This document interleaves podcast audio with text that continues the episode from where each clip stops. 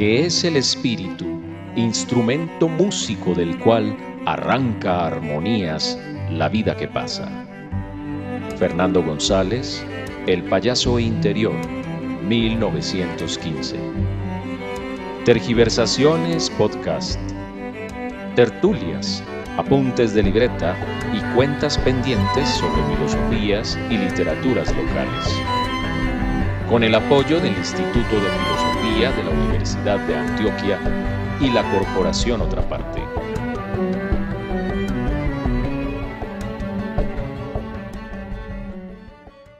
Ayer mi madre escuchó de alguien por ahí que a el perro o el padre de Manjarres, lo había atropellado un bus.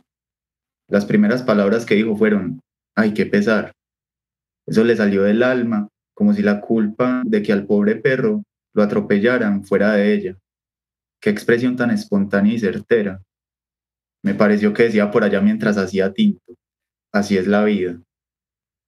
Afuera de las carnicerías no puede faltar el perro, ese afán de moverse por entre las piernas de la gente gusaneando, esperando que una cabeza se voltee a mirarlo y decirle que si quiere un gordito, que si quiere un hierbito.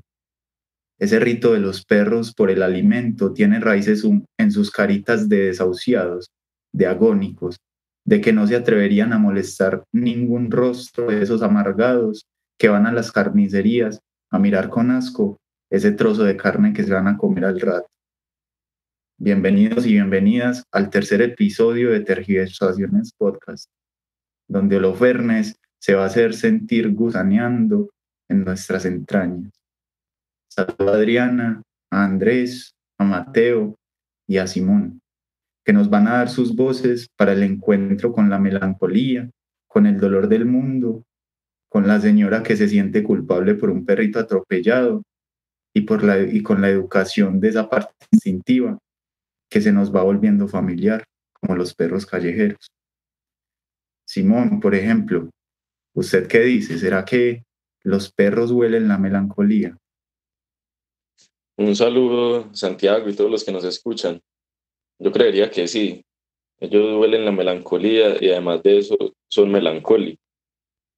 Los perros de su pueblo Jericó uno está sentado tomando tinto y lo miran también con una cara de melancolía que da cuenta de un anclaje al territorio también. Y como un territorio melancólico, como podría decir que se es en el territorio antioqueño, también permite esos brotes de melancolía en animales que, al menos en teoría, están carentes de este tipo de sentimientos. Y como eh, hay también una relación muy ligada entre lo que es el olfato, el olfato canino y la melancolía. Y como nosotros también, en tanto participamos más levemente de ese olfato, somos melancólicos gracias a que podemos oler, gracias a que podemos oler al otro y también carecer del otro. Porque eh, al pensar en el olfato también tendríamos que pensar en esas relaciones que se tejen entre el olvido y la memoria y cómo a través de un aroma se nos vienen un montón de recuerdos, pero también aparecen un montón de olvidos que los alimentan y hacen que crezca en nosotros ese afán y esa ansiedad de otro que va transmutándose en melancolía. Y es una melancolía, Simón eh, y Santiago, Mateo, Adriana, e igualmente saludo a quienes nos escuchan, está muy ligada a, una cuestión que vamos a, a, dar con el personaje que nos sitúa hoy en la conversación, y eso lo ver, es un perro, como ya Santiago y Simón lo han dicho, y la sensación de vacío, pero para ir recogiendo eh, las ideas y llegar a, esa expresión del vacío, va a abrir eh, la perspectiva de la, melancolía, hay que pensar precisamente en el olfato. El olfato o los vernes, que es lo que, eh, o esa metáfora que traemos hoy para pensar eh, la melancolía, el instinto, incluso la teoría del conocimiento de Manjarres, que sigue siendo el libro que nos acompaña en la conversación, y es que eh, el olfato nos sirve para seguir la pista o perseguir lo deseado. También el olfato eh, nos sirve como guía, nos ayuda como búsqueda. es un instinto de sobrevivencia, de amor, de temor.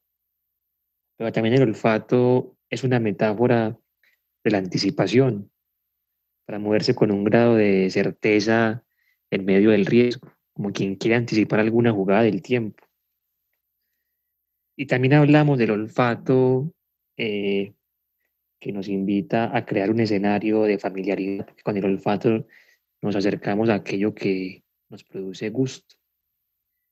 ¿Cómo lo hace Holofernes entonces? Ese perro de Manjarres, o mejor, el perro de Sabas, el padre de Manjarres en el maestro de escuela.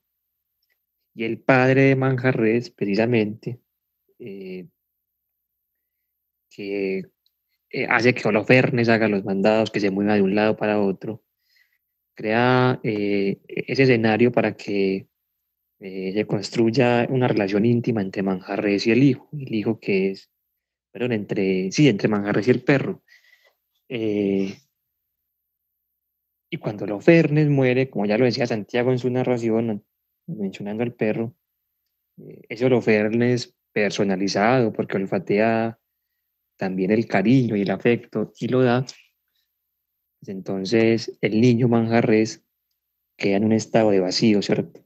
Queda en un estado de vacío porque su padre era el perro Holofernes, quien le daba afecto, quien le daba cariño. Muy bonito eso que dice Fernando González sobre Manjarres el padre realmente, o su padre era Holofernes, no Don Sabas. Lo que nos hace pensar entonces que, la pérdida, que el vacío, etcétera, eh, tiene que ver con, eh, con la situación de, eh, de distancia con el afecto, cuando el afecto se nos va de las manos. A Manjarre se le va el afecto de las manos, que es Holofernes, esa cercanía para para acariciar esa compañía que también es el afecto.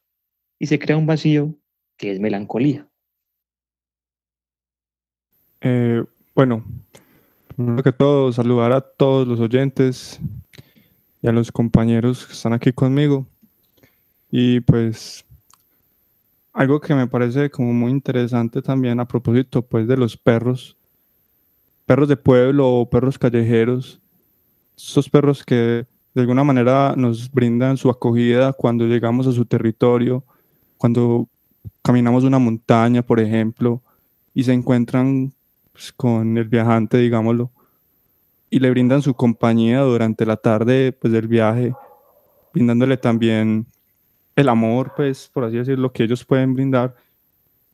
Y pues relacionándolo con esta cuestión de, de la melancolía de esos perros, es porque son perros que eh, de alguna manera están, pues se saben, saben que ese vínculo que están estableciendo con uno que camina por esos lugares eh, es un vínculo frágil, es un vínculo que va a desaparecer pronto porque este sujeto se va a ir y lo va a abandonar.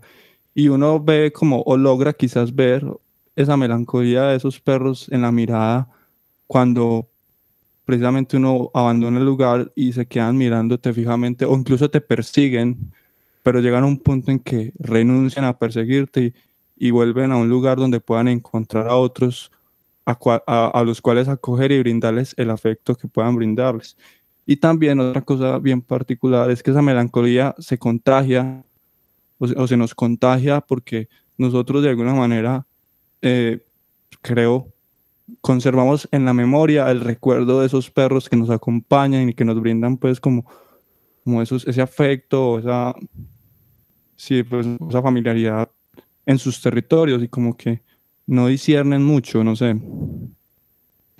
Qué bella esa imagen que propone Mateo con los perros melancólicos. Sin duda, en Holofernes, eh, también creería yo que encontramos una, una lógica de la muerte. Precisamente la muerte de los es, es trágica.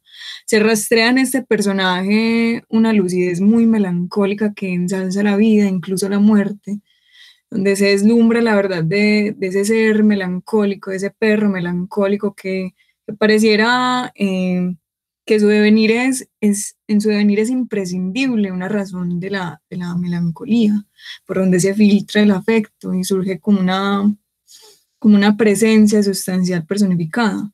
La melancolía de Holofernes es como un tipo de razón sintiente. Es que la misma muerte de Holofernes se dibuja trágica. Incluso Fernando González nos dice, tal vez esa forma de un suicidio y es un perro.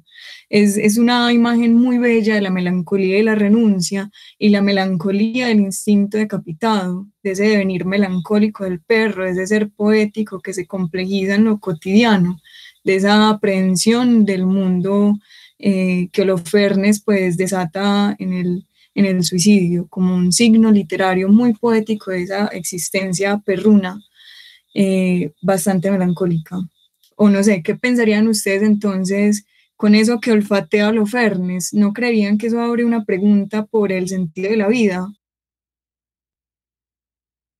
Bueno, yo creo que a esa pregunta que hace Adriana del sentido de la vida, podríamos meterle una palabra más, es la palabra del amor, porque uno podría apuntar eh, a propósito de ciertas definiciones que han venido saltando en lo que se ha dicho, eh, que la melancolía es afán de otro, y ese afán de otro tiene resonancias en el amor, y cualquiera que tenga perro puede decir sin que se le ponga roja la cara que los perros aman y que aman mucho mejor que los humanos.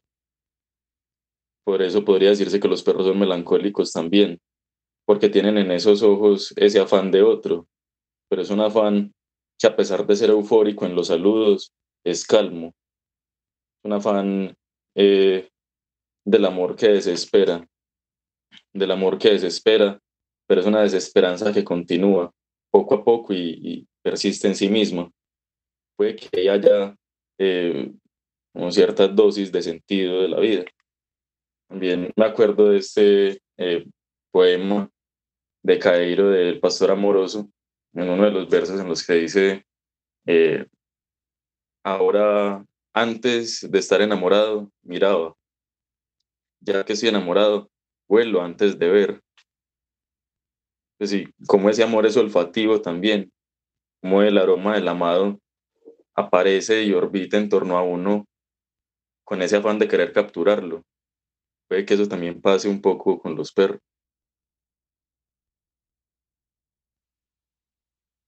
Y es que, eh, ya que ustedes entran a hablar de amor, ya que habíamos hablado de esa necesidad del otro, eh, cuando se corta esa relación entre Manjarres y Orofernes, eh, se corta precisamente una, una línea de, de cariño o de afecto, porque es que hay una demanda, ¿cierto? Eh, ¿Qué demanda los Fernes? Podríamos decir, pues demanda afecto, o sea, alguien a quien amar. Eh, también un tipo de afecto, que es el afecto de la compañía. Me acuerdo de una novela muy bonita de José Libardo Porras, un escritor, y no estoy mal, de Támesis, un poco, que se llama Lucky, sobre la presencia de un perro que acompaña, que siempre está. No sé si es un amor mejor o peor al de los humanos, en su efecto, pero entonces lo que se ve es eso, que en esa demanda de sentido, en esa demanda de otro, pues notamos que el afecto también tiene que ver con la idea de, cumplir. Y cumplir no, no quiere decir acatar una orden solamente, como lo haría, por ejemplo, el perro, ese tipo de animal, sino como lo podemos hacer eh, los seres humanos, y es reconociendo la dimensión de la otra persona, una dimensión que a veces está fracturada, que a veces incluso está en un tono eh, superlativo, deseoso de mundo. Entonces, reconocer ese otro, reconocer su demanda de afecto y entregar el afecto propio, entonces crea esa línea eh, del mundo compartido. Una línea de sentido también se podría llamar. Si uno piensa en Fernando González y, por ejemplo, va a viaje a pie, eh, no tendría que decir que ningún caminante quiere renunciar a su bordón, porque hay que saber amortiguar el cansancio. Y digo saber porque no toda, con, no toda compañía es bordón. Incluso hay compañías que engrandecen eh, el vacío de la vida. Pero entonces, retornando al maestro de escuela, esa compañía que los Fernes, esa compañía que es afecto, eh, si supone, si pensamos en la metáfora del bordón de viaje a pie, si supone una real compañía, un real encuentro con lo otro. Y así entonces el mundo puede ser eh, eh, menos cansado, menos agotador. El mundo se puede transitar de una mejor forma.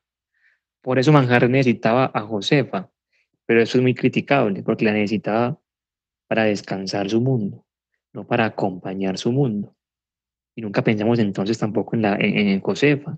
Y Josefa cuánto perdió en esa relación, porque no sabemos si realmente Manjarres era bordón o no para ella. Es curioso lo que señala Andrés con esta cuestión del amor, porque si bien eh, parece que Holofernes es un bordón existencial para, para Manjarres, aunque él diga que su bordón existencial es Josefa, y sin duda esta cuestión es muy dicotómica en el hombre porque actúa por remordimiento y al reconocerse hombre tímido, descompuesto, culpable, eh, sin autodominio, pues asocia el amor con la miseria de la inhibición. De ahí que Manjarres pues se obliga a actuar frente a ciertas mujeres con acciones condenadas como Josefa, en quien descarga toda la miseria de su mundo. Pero entonces esta figura también del amor que, que están presentando con Holofernes pues sigue siendo también una suerte de, remordimiento, en últimas. Manjarres está buscando bordones. Tal vez el perro sí le está brindando a él un amor noble, pero, pero realmente me parece que ahí se abre una cuestión del amor dicotómico, porque es como si el amor fuese un ejercicio de desdoblamiento como acción por remordimiento. Entonces también hace al amor una figura mártir del egoísmo del hombre, hijo y, esclavo de su, soberbia, de su, avaricia, cuando el hombre se pone al límite de sus pasiones. Es, es una cuestión dicotómica, no sé cómo lo ven ustedes. Claro, y otra cosa bien interesante es que en el perro no se puede objetivar como objetivarle la culpa o, brindarle la culpa, porque precisamente el perro es el, la fidelidad por excelencia, es decir, el perro no le opina a uno, no, no, hay como ningún rastro en la existencia del perro que de alguna manera uno, eh, uno un grande hombre incomprendido pueda atribuirle, o pues como que me da esa impresión. 15. En mi encuentro con Manjarres y su familia, me hallé precisamente ante la tragedia del proletario intelectual que va perdiendo la seguridad de su yo. Como veremos, Manjarres terminó por aceptar que él tenía la culpa. Último grado en la disolución. Investigué sus antecedentes familiares. El padre fue un tal Sabas, talabartero, ditsómano de aguardiente de caña, el vigésimo que parió su madre. Una noche oscura en que volvía de un baile de negros en el hoyo de Buga, al brincar un vallado de piedras cayó montado sobre un marrano que echaba chispas y que se fue con él, camino del infierno, pero invocó a la Virgen y amaneció al pie del algarrobo de Mamerto. Una su hermana dice que tuvo prisionero al diablo en forma de sapo en una jofaina. La mamá de Manjarres murió al parirle. El verdadero padre de Manjarres, si lo es el que ama y no el que engendra, fue un perro, mezcla de danés y de lobo llamado Holofernes. Parecía un ser humano, sin los defectos de éste. En portacomidas, agarrado con los dientes, llevaba el almuerzo al talabartero. Holofernes, tráeme de la tienda de chunga diez centavos de cigarros. Iba con la boleta atada al cuello y traía el encargo. Si el borracho caía, se le echaba entre las piernas. Y hay de la autoridad que pretendiera llevarlo a la cárcel. También le conducía a la casa. Iba Sabas haciendo zigzag y el perrazo le dirigía, atajándole con las patas delanteras para evitar las caídas. Pero el amor intenso de Holofernes fue el huérfano. Cuando murió el borracho por haber bebido alcohol impotable en feria de Itagüí, el tío jurisconsulto se llevó al niño. Esa noche Holofernes salió en carrera loca hacia el riachuelo, y al otro día lo encontraron destripado por un omnibus. Parece que mi padre se suicidó. Fue la única frase que obtuve de Manjarres acerca de su familia. Al decir mi padre, se refería al perro. ¿Cómo logré su amistad? partí del postulado de que el pobre se alimenta de sus miserias y el tímido vive de las pretendidas ofensas. Objetivamos el mal. Tal es el origen de tragedia y mitología. El rico y el exitoso no aborrecen, disposición sabia de la naturaleza, pues sería cruel que tuvieran mando y propiedades y que al mismo tiempo nos odiaran. Odian apenas al que está por encima de ellos. Yo soy tu perro, Señor, pero ¿cuyo perro eres tú, Señor? Al rico le está cerrado el mundo imaginario, los mitos, por satisfecho. Las creaciones maestras de la miseria son las malas y la culpa. Si recorremos la historia del arte, solo hallaremos pobres y enfermos. El arte, el otro mundo, los mitos, son la objetivación de los tormentos. Suprimid el arte, quitad el cielo prometido a los hambrientos de justicia, y al otro día tendréis la revolución contra el capitalismo. El mísero a quien se le comprueba que la gente no tiene la culpa se hace bueno y muere, pierde la pugnacidad y muere. Comprendí, pues, que Manjarres amaba a Josefa porque le echaba la culpa.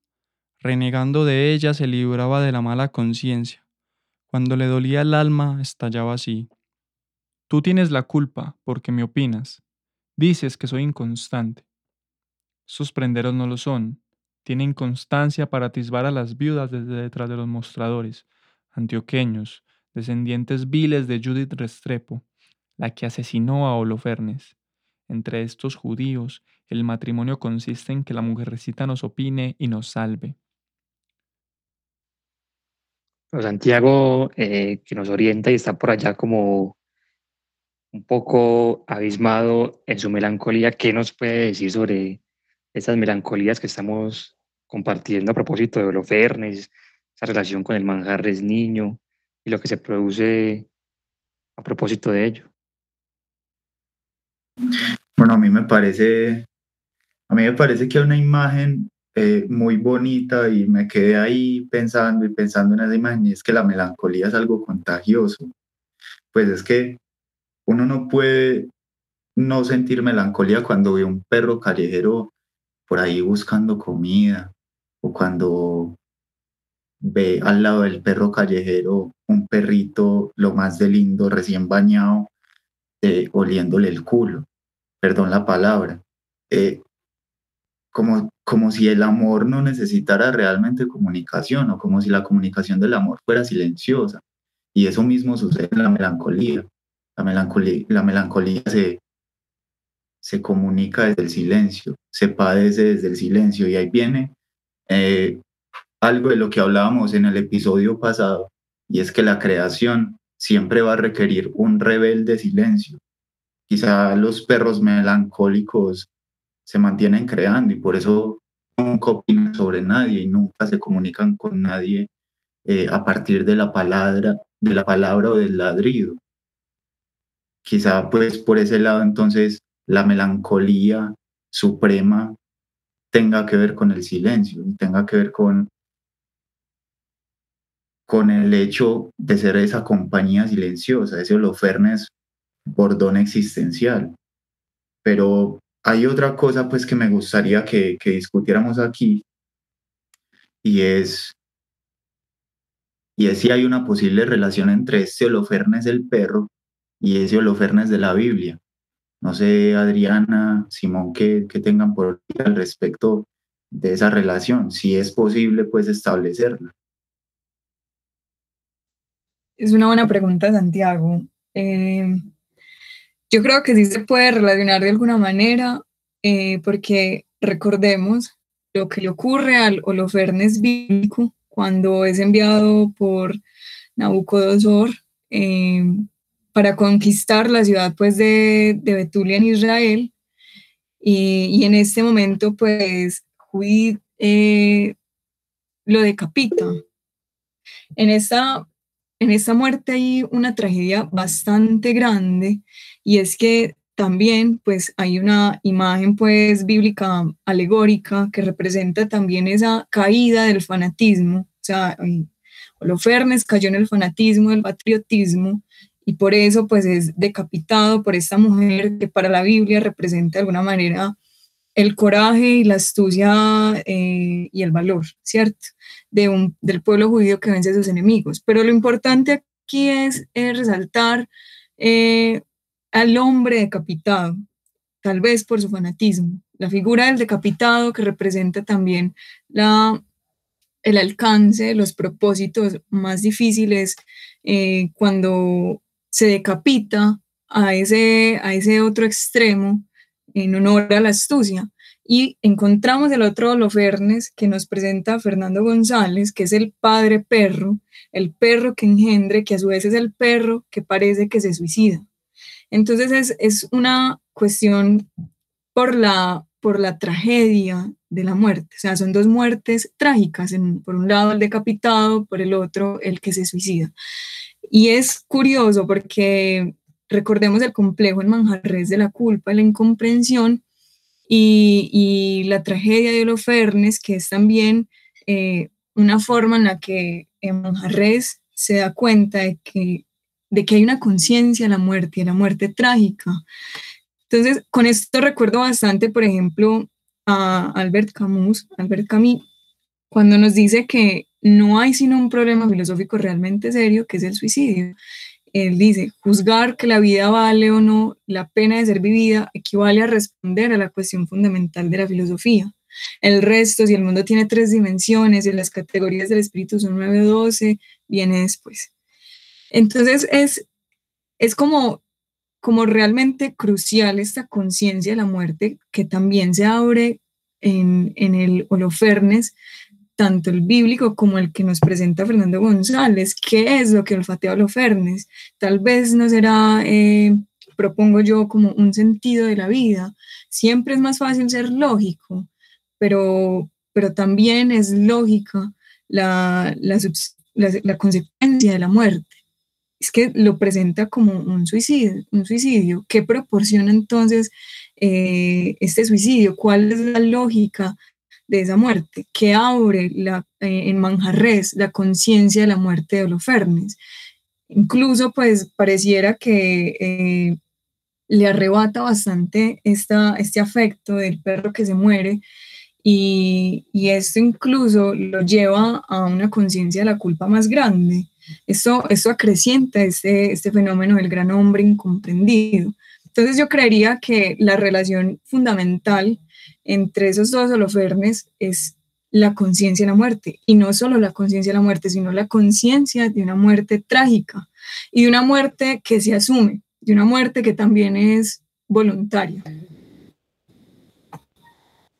Mm, yo personalmente, no sé, como que la cuestión de la muerte trágica, la conciencia de la muerte trágica me parece muy bien interesante, pero como que pensando pues la relación más, si se quiere, esencial que yo logro encontrar pues en el, relato bíblico y pues también como en la, historia del perro Lofernes, es como que es debido a la embriaguez en la cual ambos se ven pues sucumbidos, que encuentran pues un final fatal.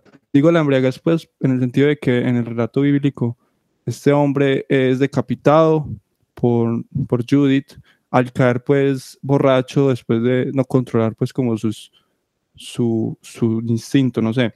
Cambio en el perro, algo que me parece muy, muy, muy interesante es que el perro se deja embriagar por ese instinto de querer eh, ir o recibir o perseguir cualquier cosa pues que, que, le sea apetitosa. En este caso pues el perro eh, no medio o, o como superó ese instinto de, autoconservación por perseguir pues a, al niño amado y finalmente encontró la muerte porque como que no logró mediar eh, Fumina o no logró detenerse, ¿cierto? Entonces, perdón, esa cuestión del deseo y el peligro eh, como que no se logra... Eh, eso, eso me pone a pensar en una cosa muy interesante que de pronto se sale un poco del tema y es que dice la gente que todos los borrachos dicen la verdad. Pues y este asunto de la embriaguez en relación con el instinto me lleva a pensar totalmente eso, todos los borrachos dicen la verdad. pero entonces, ¿uno cómo alcanza a saber que sí todos los borrachos dicen la verdad? Eh, ¿No será posible pues que, que haya como, como cierto tipo de borrachos que sean capaces de educar ese instinto que les causa la embriaguez? Eh, no sé qué diga Simón, ¿no?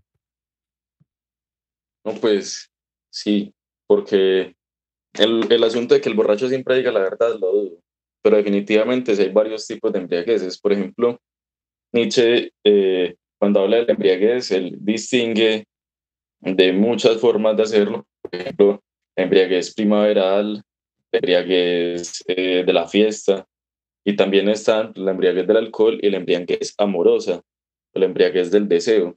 En lo Fernández bíblico, así como dijo Mateo ahorita, muere esa embriaguez eh, etílica y del deseo, que es seducido por Judith Prun. Le cortan la cabeza y aparece pues ese maravilloso cuadro de Caravaggio eh, tratando, esa escena trágica. Eh, mientras que el Holofernes eh, de Fernando González tiene una muerte trágica también bajo una embriaguez del amor. Y como esa embriaguez del amor es, al menos para Nietzsche, más elevada que la embriaguez etílica porque pues parecería que es una embriaguez del espíritu. Y así como Sabas muere por esta embriaguez etílica, eh, muere de un modo también bastante fracasado, mientras que la muerte trágica de Holofernes es heroica.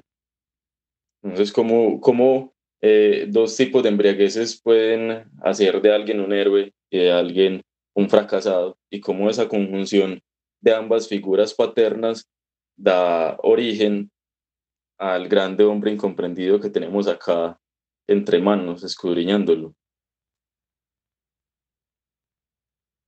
Mm, ve, Andrés, eh, me da por preguntarte a vos que sos un escritor de líneas, eh, si vos has llegado a escribir cartas de amor estando borracho, por ejemplo, y, y cómo, cómo se, se forma ese asunto de, de escribir bajo ese tipo de embriaguez del amor y ese tipo de embriaguez etílica. Las revelaciones, las que le pone uno Santiago. Eh, no sé si en ese estado de embriaguez que vos mencionas, pero tal vez con cierta, mm, cierta idea de que la realidad se distorsiona. Uno puede de pronto escribir cosas que en situaciones, por así llamarlo, más serias, quizás siendo menos serias, no lo haría. El punto es que eh, lo que se crea, por ejemplo, con una conciencia embriaguez, por que podríamos visualizar en, en esos vernes que sale corriendo desesperadamente, porque se va la huella de esa persona, esa cercanía, esa compañía, eh, sería eh, una embriaguez de tipo mm, también instintiva, asociándolo con esa demanda, por ejemplo, de amor, de cariño, de afecto que pensábamos al inicio. Entonces, ¿qué pasa cuando, cuando actuamos bajo ese tipo de, de, de Es cierto, como esa pasión exacerbada que hace que uno salga desesperadamente buscando el objeto amado, ¿cierto? El lugar donde uno deposita el cariño. Pasa que allí habría una situación en hasta qué punto podemos eh, educar esa marcha calorada, ¿cierto? Ese impulso, lo que podríamos llamar también el instinto. Porque en última lo que termina olfateando los fernes es la compañía o el afecto que se va, eh, que se pierde. Entonces, en nuestro caso, cómo podemos educar también ese instinto de demanda de cariño, eh, ese instinto de demanda de la otra persona para acercarnos de la mejor forma posible, para ser la mejor compañía posible.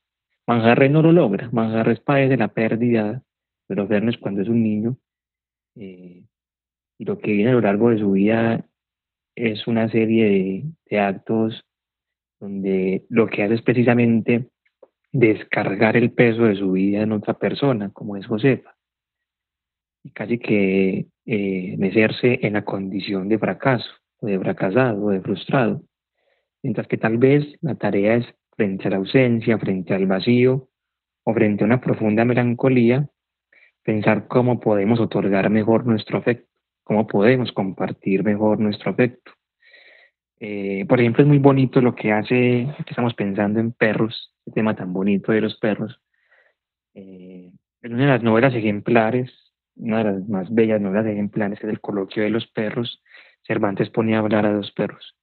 Eh, y los ponía a hablar incluso en unos términos muy filosóficos. Yo pensaría que lo que hay es cierta educación del instinto también. Entonces los perros se ven sorprendidos porque se pueden comunicar, eh, ve, mira, estamos hablando, y el otro dice, sí, sí, mira, estamos hablando. Entonces, eh, esa metáfora de la educación del instinto, esa imagen que podríamos sacar ahí de, Cervantes, pues nos llevaría a pensar acá eh, alrededor del pensamiento de, del maestro de escuela, en cómo ese instinto, ese impulso, esa embriaguez, que es como una potencia de actuar, pues la podemos trabajar, la podemos, no sé si metodizar, eh, para llevarla a los mejores términos posibles. Como cuáles, por ejemplo, pues pensemos en el buen querer, en el buen amar, en ser buena compañía, por ejemplo. Bueno, eh, hay, que, hay que aclarar unas cositas, eh, pues, antes de, seguir, y es que no podemos confundir melancolía con nostalgia. de pronto la melancolía es un desprecio por el mundo en general y es una descarga de desprecio en el mundo en general. Mientras que la nostalgia se enfoca en algo. Puede que Manjarres fuera nostálgico en la medida en que se enfocara en la muerte de Holofernes y a partir de esa muerte de Holofernes desencadenara su, su desprecio por el mundo eh, por no estar Holofernes presente. Y, entonces ahí hay que marcar esa diferencia.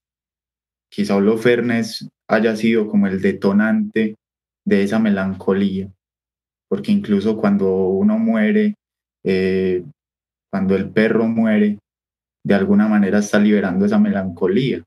La persona más cercana, más amada, puede ser a quien se le contagie, quien se infecte de esa melancolía. Mm, y, y, de acuerdo, y de acuerdo a eso, entonces, uno puede decir que hay un entorno, hay un entorno que influye en el modo de habitar instintivamente el, mundo. Eh, y claramente, pues ese entorno va a significar todo el mundo, sobre todo, por ejemplo, para un ser como los perros, que los perros viven por amar, por decirlo de alguna manera. Y, pues quisiera compartirles unas líneas de un poema muy bello del, del señor León de Grave, que dice, y pasan los días dolientes y largos, como una cadena, dolientes y largos, y la vida llena de vinos amargos, y ladran los perros cuando mis dolores lloro por la senda, cuando mis dolores, sin quien los comprenda, canto en los alcores, canto en los alcores que baña la luna, Lloran mis tristezas por las alegrías que goces me dieron, y baña la luna de melancolías los lejanos días por las alegrías que ya se murieron. Me parece que Manjarres pudo haber escrito esto en el momento en que, que Holofernes eh, lo encontraron estripado en, en la carretera. No sé ustedes qué digan al respecto. Eso de la melancolía como un desprecio por el mundo es bien interesante, porque también yo veo en ese Holofernes, eh, ese Holofernes melancólico, o esa figura de la melancolía más bien como un abandono de los compromisos y a la vez una familiarización con el todo en ese encuentro de la verdad en la naturaleza, en esa demanda del afecto que hay en el perro y qué es el perro melancólico, también hay un juego entre las vicisitudes de la vida, que es también esa conquista de esos pobres mundos que somos. Esa de, eh, Holofernes es melancólico porque es también ese pobre mundo que se asume y que a su vez es una promesa de realización. También quería compartirles unas, unas líneas a propósito de esto, de la melancolía, unas líneas de Fernando Pessoa en el libro Desasosiego. Eh, dice, un regazo para llorar, pero un regazo enorme, sin forma, espacioso como una noche de verano y sin embargo cercano, caliente, al lado de cualquier fuego. Poder llorar allí cosas impensables, faltas que no sé cuáles son, ternuras de cosas inexistentes y grandes dudas crispadas de no sé qué futuro. Después de todo, ¿quién soy yo cuando no juego? Un pobre huérfano, abandonado en las calles de las sensaciones, gritando de frío en las esquinas de la realidad, teniendo que dormir en los escalones de la tristeza y que comer el pan regalado de la fantasía. De un padre sé el nombre, me han dicho que se llama Dios, pero el nombre no me da idea de nada. A veces de noche, cuando me siento solo, le llamo y lloro, y me hago una idea de él a la que poder amar, pero después pienso que no le conozco, que quizás no sea así, que quizás no sea nunca ese padre de mi alma. ¿Cuándo se terminará todo esto? Estas calles por las que me arrastro mi miseria y estos escalones donde escojo mi frío y siento las manos de la noche entre mis harapos. Si un día viniese Dios a buscarme y me llevase a su casa y me diese calor afecto. A veces pienso esto y lloro con alegría al pensar que puedo pensarlo, pero el viento se arrastra por la calle y las hojas caen en la acera. No, no, Adri, vos me pusiste muy triste con ese, con esas líneas. No, yo mejor voy a poner a hablar a Simón porque, no, no, sin comentarios de verdad. No, yo antes le iba a hacer una pregunta a usted, hombre, que es un melancólogo experto, porque ver a la melancolía como desprecio del mundo, cuando si los perros eh, son melancólicos, ellos no desprecian el mundo, antes lo están amando, pero al recibir desprecio de ese amor, quizás se van volviendo un poco desconfiados, porque los perros de la calle, eh, y sobre todo yo no me puedo quitar la imagen de los perros de Jericó, ellos se acercan a uno, se acercan a uno y se dejan sobar, desconfiados, atentos, esperando cualquier momento que de pronto alguien les vaya a pegar un bastonazo o algo así. Entonces, eh, eh, podría decirse entonces que la melancolía es un amor por el mundo que, como todo amor, es trágico, ha sufrido como ciertas derrotas y ciertos fracasos y eso propicia como cierta mirada de sospecha. ¿O cómo lo verías vos y ustedes? Pues ya, que vamos a ir cerrando. No, Simón, con una pregunta me tumbaste la tesis, prácticamente. A ver, eh, pues que, te dijera yo, eh, pues yo considero personalmente que la melancolía es un desprecio por el mundo porque es que todo se ve lejano y, y todo se ve como una compañía que, que, nunca se va a lograr por completo, así como los perros callejeros, callejeros de Jericó. Ellos se acercan a las personas para que los acaricien y si bien se dejan acariciar, ellos saben que en algún momento esas personas se van a ir y los van a dejar ahí con la compañía a medias, con el amor a medias. Y sin embargo, desde ese desprecio por esa compañía lejana, ellos saben crear su modo de acercarse a las personas. Eh, a propósito de esa pregunta, se me ocurre que también sí, quizás habría que hacer una diferencia entre el tipo de perro. Es decir, se podría pensar la melancolía de un perro de hogar y, y el perro, pues, por ejemplo, de pueblo, el perro libre, el perro callejero. Pues porque lo pienso, si pensamos la melancolía como desprecio del mundo, podríamos pensarlo en, para mí siento, en, el, en la relación de un perro hogareño con su dueño. ¿Por qué? Porque el perro siempre está fijándose en uno. Y si uno se aleja del lugar en el que se encuentra, el perro no, no interactúa con ese mundo en el que está, se asusta, te persigue. Eh, no sé, por ejemplo, una, una, experiencia con mi perro. Mi perro yo lo saco en las tardes a los parques y él juega con todos los perros y, pues se emociona y todo eso. pero si yo no estoy, si lo saca otra persona, ese perro no se relaciona con ese mundo. Como que los, los evade, los deja a un lado. Entonces ahí me, suena pues la, hipótesis de, Santiago, pero no sé cómo pensarlo con, el perro callejero. Sí, no, Mateo, vamos pensando en esas diferencias. Eh, y volviendo a un tema que ya habíamos mencionado, que es el del instinto, eh, podríamos pensar que eh, es fundamental el escenario en el que se desarrolla el instinto, en el que se desenvuelve el instinto, ¿cierto? O sea, hasta qué punto podemos o no dar afecto o recibir afecto.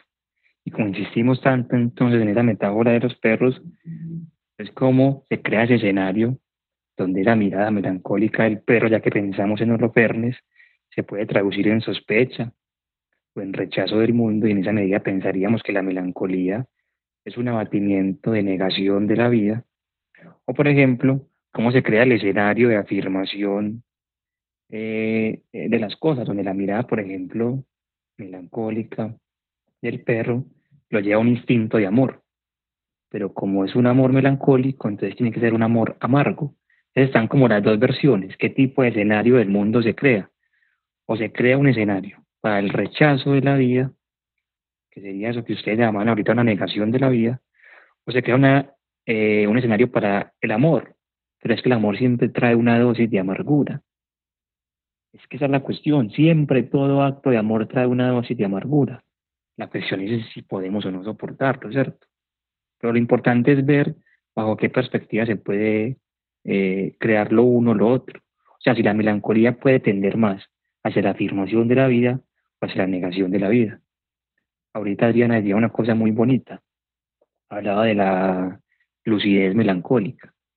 Y es que a través de la lucidez melancólica, o sea, a través de cierta dosis de amargura del mundo, esa amargura que mencionaba Tartarín Moreira y que luego se musicalizaba, esa lucidez melancólica es una suerte de genialidad que todos y todas necesitamos para ubicarnos en el mundo, para reconocer redes de afecto, para dar la mano o para rechazar la mano si es necesario, pero finalmente incluso para afirmar la vida, así sea en ese tono menor,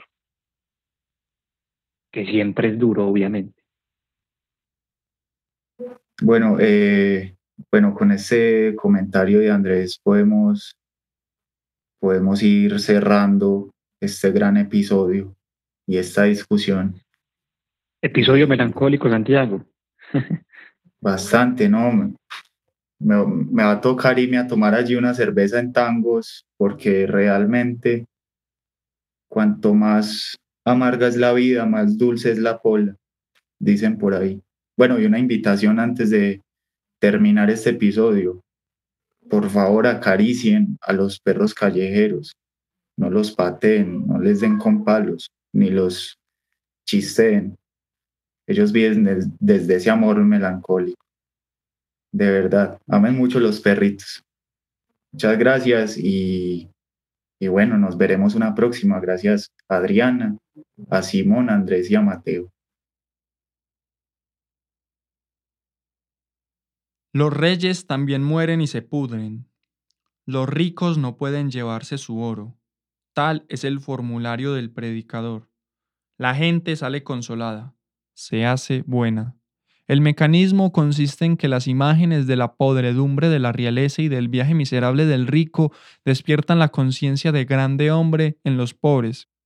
Se trata de envidia satisfecha por medio del sermón. ¿En dónde estuvo latente el triunfo del Evangelio cristiano? En la afirmación de que los ricos no entran al cielo. La frase acerca del ojo de la aguja y del paso por ahí del camello, refiriéndose al cielo y a los poderosos, satisfizo a los pobres, a los maestros de escuela, a todos los grandes hombres. Cambiar el sitio de riqueza y de honores, creando otro mundo, cerrado para los usufructuarios de la tierra, curó del tormento a los pobres e hizo posible el régimen capitalista. El pobre se alegra cuando suceden desgracias al poderoso. Los educadores cristianos han bregado por destruir este sentimiento, pero solo pueden lograr que se oculte. La situación al respecto hoy es la siguiente. que nos avergonzamos de que sepan nuestra alegría por muertes, quiebras y otras desgracias de los ricos. Nadie goza con el bien ajeno sino en cuanto le conviene, es decir, en cuanto es suyo. Cuando alguien resulta vencido en la brega social, se retira a meditar para comprobarse que es un grande hombre incomprendido. Tal es el origen de los monasterios. Estas verdades nuevas y subterráneas nos indican que la oculta finalidad de las filosofías morales es objetivar la culpa. El asceta busca el cielo, el dominio sobre sus pobres deseos, comprobarse que es un grande hombre.